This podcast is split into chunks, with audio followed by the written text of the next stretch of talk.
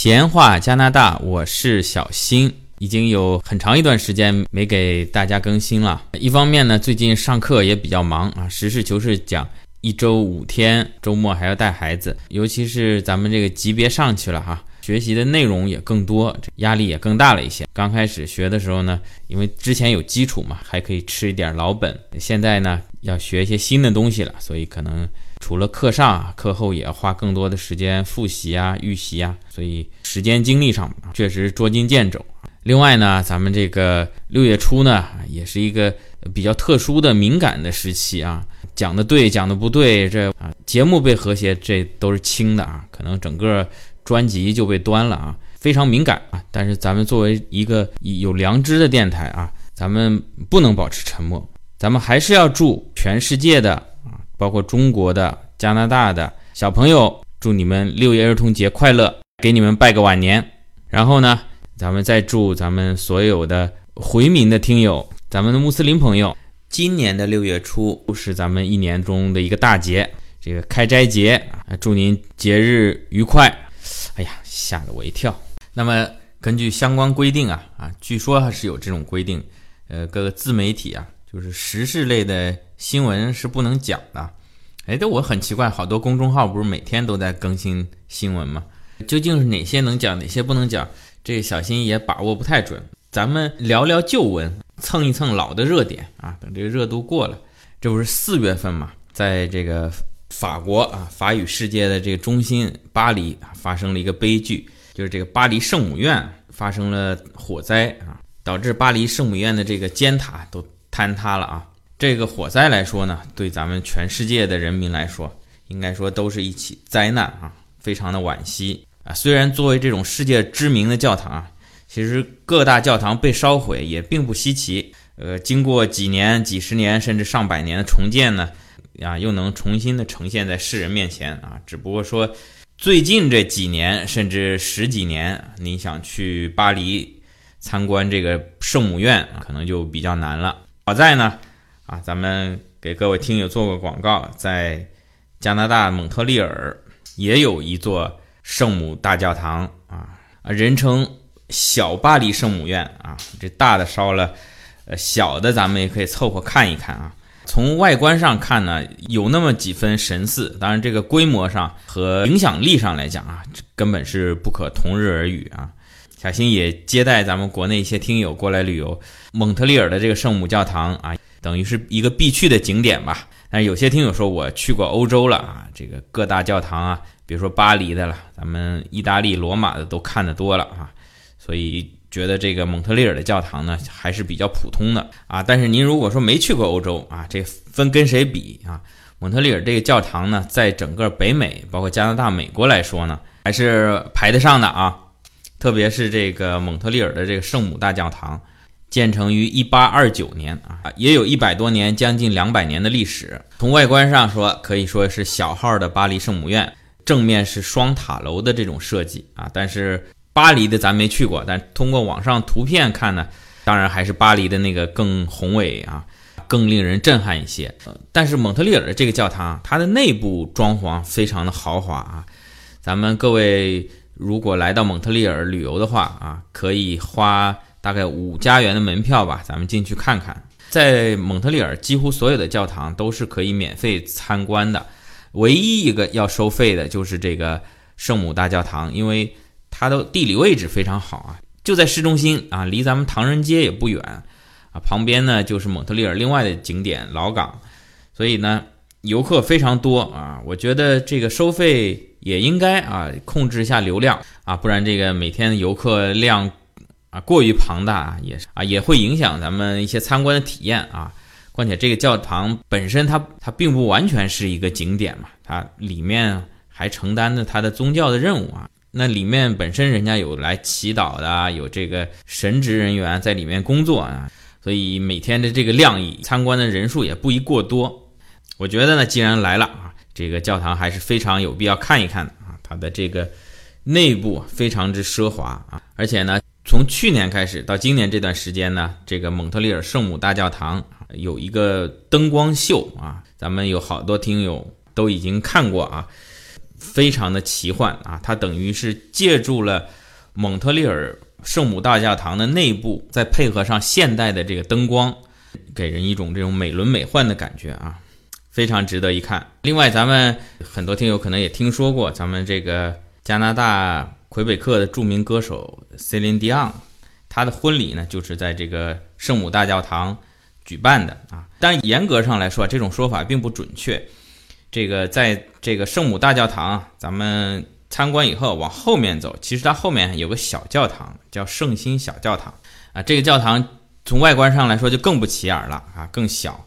但是它内部啊就更加的极尽奢华啊。所以很多的蒙特利尔或者说加拿大本地的一些信徒吧啊。也希望能够在这里举办他们的婚礼啊，所以您要想在这儿结婚啊，你可能就得早点排队啊，至少得排两年。好，咱们说回来，还说这个巴黎圣母院，巴黎圣母院被烧了以后呢，因为小新平常也在开 Uber，也会接触一些国外的客人，普遍啊，大家对这巴黎圣母院这些老外对巴黎圣母院被烧呢，还是表示出惋惜啊，表示非常的不可思议。原来去参观过的呢，那还是算是庆幸；没有去过的呢，那就更加的失望了。但是有一点啊，因为这个巴黎圣母院火灾发生以后呢，世界各界引起了关注。那么法国的这些有钱人啊，这些富豪啊，大企业家也是纷纷捐款啊，短时间之内就筹集了大概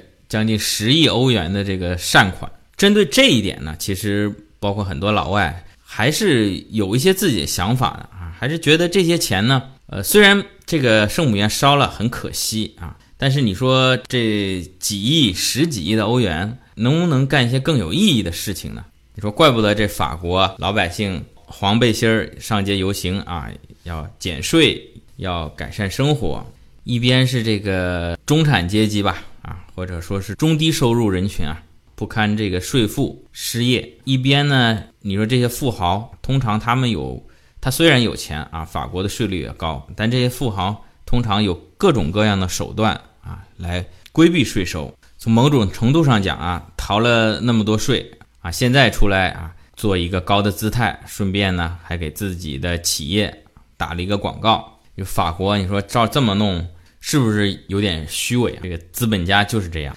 啊，那另外我也看到网上有一些公众号啊，啊，有一些自媒体在讲说，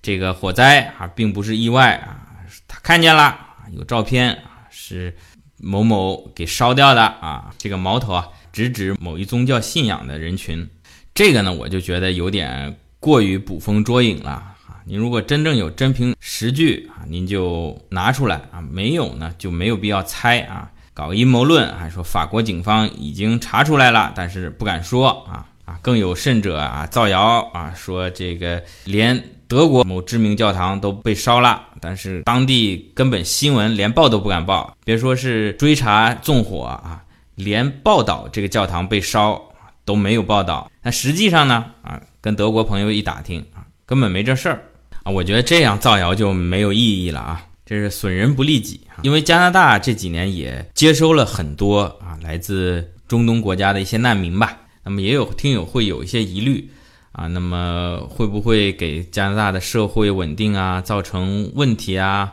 啊，就问小新，你们那里有没有难民啊？啊，有没有什么影响啊？啊，现在在加拿大，在蒙特利尔还安不安全啊？从我个人感受来说呢。我的感觉是不明显啊啊，或许蒙特利尔这地方是不是太穷了，连这个加拿大难民来了以后也都涌向多伦多、温哥华了。蒙特利尔这边，我的感觉不是特别明显啊啊，或许可能因为原来可能身边的穆斯林、阿拉伯这边的朋友就挺多的，所以现在增加了一些，可能也没有特别明显的感受。然后小新最近在上法语课，身边也接触了一些穆斯林的同学啊。其实我觉得也没有必要过分的担心啊！我不知道咱们听友当中有没有专门有没有从事这方面国际组织啊或者难民救助的，真正能逃出来的难民啊，并不是这个国家里最穷的、最赤贫的，真正能够出来到国外、到加拿大、到欧洲的，相对来说还是这些国家里面有一定经济基础的。这些人在原来国家来说，其实并不算是这个平民啊，应该说是还是有一定经济基础的。从宗教信仰上来说呢，其实小新在第二十六期的时候，当时也曾经聊过这方面的问题。我本人是不主张妖魔化的啊，我聊一聊身边那些小事儿吧。我们在学习法语过程当中，可能要做一些口语的练习啊，啊，老师会随机的给我们分组啊，也曾经跟啊中东的这个同学分到一组。当时我还记得我们聊的这个话题就是。我们是组成一个虚拟的家庭啊，有一个人设，然后另外自己编一些词儿，自己编一些内容来做自我介绍和互相介绍啊，介绍我的太太，介绍我的先生啊，介绍我们家的情况啊。那么在编词儿的过程中呢，其实我觉得全世界的人向往的东西都是一样的。我的这个穆斯林同学，我的这搭档呢，跟中国人的想法其实也差不多啊。先是有一个大 house，然后呢，家里两辆车啊。一辆宝马，一辆奥迪，我当时就心里就想，哎，全世界甭管您是什么宗教信仰啊，但是有些普世的东西，对这个美好生活的追求啊，其实都是一样的。再有像我们这边，其实对这边阿拉伯妇女有些刻板印象啊，觉得他们很多情况下，很多家庭都会生很多的小孩啊，然后领政府的救济，嗯，但其实呢。在我身边同学很多来自那边的妇女啊，也只有一个小孩，甚至没有小孩，大龄未婚的都挺多的。仔细聊下来呢，跟中国情况差不多。越是高学历、高收入的女性，她这个无论是结婚还是生育的意愿呢，就越低。像我们早些年间，我们的父辈、我们祖辈那一代啊，爷爷奶奶、外公外婆那一代，其实生五个以上小孩的也非常常见啊。还有像我们平时也会，因为比较熟悉了嘛，也会聊一些相对来说比较敏感的话题啊啊，我就说你们那边啊，是不是规定可以娶四个老婆啊？我们中国很多男的都很羡慕啊，想移民到你们那儿去啊。他们就说几乎很少，如果是作为他们家来讲，那几乎不可能。如果老公敢娶第二个啊，腿给你打断啊。那我说到底有没有呢？他说还是有，这个肯定是他们国家特别有钱的那种大富翁啊。是有的，那这其实跟咱们国家其实也差不多嘛。普通老百姓要么没有，要么是一个，对不对？特有钱的那种，多吃多占啊，这个也不稀奇啊。所以其实这个东西跟宗教信仰关系不大，它就是一个人性。而且我们在聊天的过程当中啊，人家也没说要给我传教啊。他说你们中国人是不是信佛啊？我说我我没信佛啊，现在目前暂时什么都没信啊。他们觉得也挺正常啊。也不干涉别人的信仰自由啊，而且同样是来自穆斯林国家的同学啊，其实还是有些许的不同的啊啊，有些就更保守一点啊，会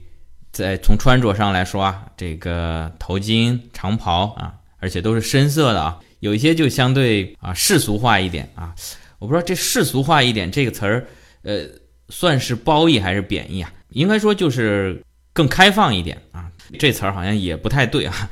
啊，可以说更普适一点吧。虽然也戴头巾啊，但是也会有不同的款式、不同的花色啊啊！甚至我那同学戴的一头巾就是 LV 的啊。平时我就开他玩笑，我说：“哎，我说你有钱，LV 的头巾。”其实还有一些像，比如说像土耳其过来的，他们女性不戴头巾的也有。甚至有同学，我跟他，我看到他在我们学校念一级的时候还戴头巾，到二级的时候呢。就已经开始不戴了，更加融入加拿大这边的生活了啊！而且不同国家当中呢，感觉啊，确实是这个，如果本身这个国家经济各方面更发达、更开明一些的呢，呃，这个人的精神面貌呃也会更友善一些啊。那么相对，如果是更贫穷、更落后一些的国家呢？咱们不能说不友好吧，相对来说就更严肃一些啊。其实，在去年中国比较火的那个电影《我不是药神》当中，有一句比较经典的台词啊。其实这个世界上呢，没有什么病啊，要说有呢，就是穷病。越是贫穷落后啊，与之相关呢，就是愚昧封建，或者是成为这种宗教极端思想的温床。所以我个人不太喜欢网上那种。种族啊、宗教之间啊宣扬仇视啊、宣扬恐怖的这些言论，可能因为没有接触过，可能你并不了解啊。但实际上呢，呃，作为人性的一些最基本的东西，其实都是一样的。加拿大接收了一些来自中东的难民啊，也有是移民啊，通过跟我们中国人一样各种移民的手段啊，技术移民、投资移民、亲属团聚。所以我相信这些移民或者说难民对加拿大肯定会有影响，呃但是也不用过于恐惧。经过这个教育的熏陶啊，这个经济上的帮助，从世界各国来的移民啊，都能够朝着一个普世的方向去发展。好了，这期跑题跑得比较严重，从巴黎圣母院聊到了身边的一些同学，咱们这次就暂时聊到这儿啊！欢迎您评论、点赞、转发，咱们下期再见。